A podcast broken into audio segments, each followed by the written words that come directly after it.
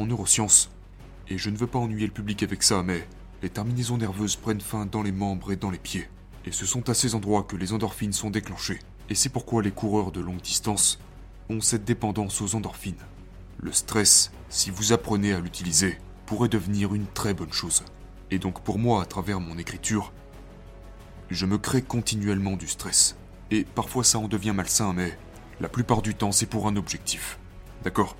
Parce que cela me fait atteindre ces niveaux que je n'avais que rarement atteints auparavant. Et quand j'y arrive, quand je finis par créer cette chose que je voulais absolument créer, c'est un immense soulagement. C'est tout simplement merveilleux.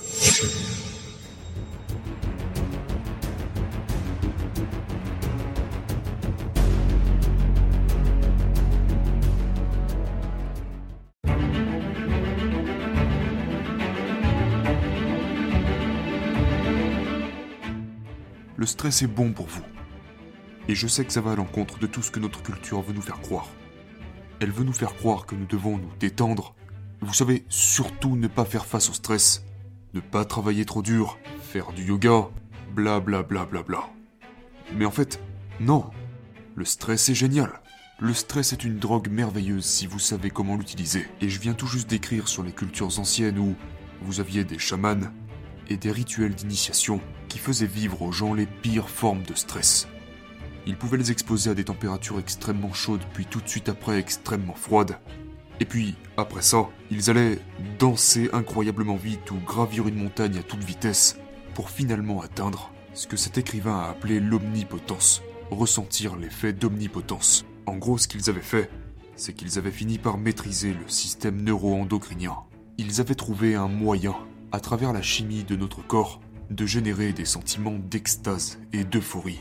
Et je pense qu'un sentiment d'euphorie est une expérience très positive.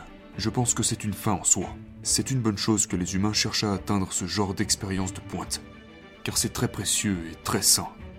Et ils la maîtrisaient, ils avaient créé une science pour atteindre ce genre d'état à travers le stress. Et puis, des siècles plus tard, les neurosciences ont découvert comment ils l'avaient fait. En gros, en les suspendant dans le vide comme vous l'avez vu, ils créent cet effet de peur qui va inonder le corps d'adrénaline. D'accord? Et l'adrénaline est un produit chimique incroyablement puissant. Si vous en avez déjà fait l'expérience, vous le savez. Vous savez, si vous faites face à un danger, si vous faites face à un accident, si, si votre vie est en jeu, alors l'adrénaline inonde votre corps. Et elle vous donne d'incroyables quantités d'énergie.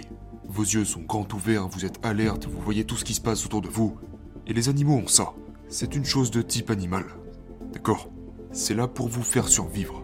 Et puis, en créant, en courant et en faisant toutes ces autres choses, ils vont ensuite libérer toutes ces endorphines dans le corps.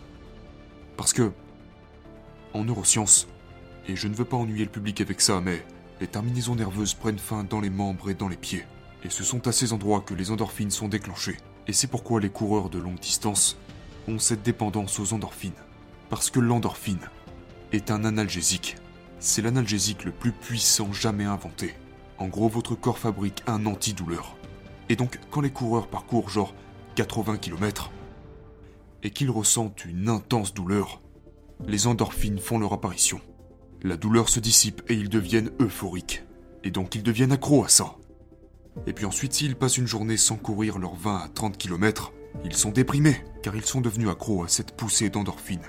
Et ces chamans l'avaient compris en maîtrisant le stress, en, en acclimatant le corps au stress et à la pression. Il l'avait parfaitement compris. Donc lorsque vous êtes passé par une situation comme celle-ci, et vous vous êtes senti confiant et audacieux, car vous saviez que vous n'alliez pas mourir, cela a créé cette libération d'endorphine. Vous aviez l'énergie de l'adrénaline, tout en ressentant au même moment l'effet analgésique de l'endorphine. Et vous étiez donc euphorique. C'est une magnifique sensation. Le stress si vous apprenez à l'utiliser, pourrait devenir une très bonne chose. Et donc pour moi, à travers mon écriture, je me crée continuellement du stress. Et parfois ça en devient malsain, mais la plupart du temps c'est pour un objectif. D'accord? Parce que cela me fait atteindre ces niveaux que je n'avais que rarement atteints auparavant. Et quand j'y arrive, quand je finis par créer cette chose que je voulais absolument créer, c'est un immense soulagement. C'est tout simplement merveilleux.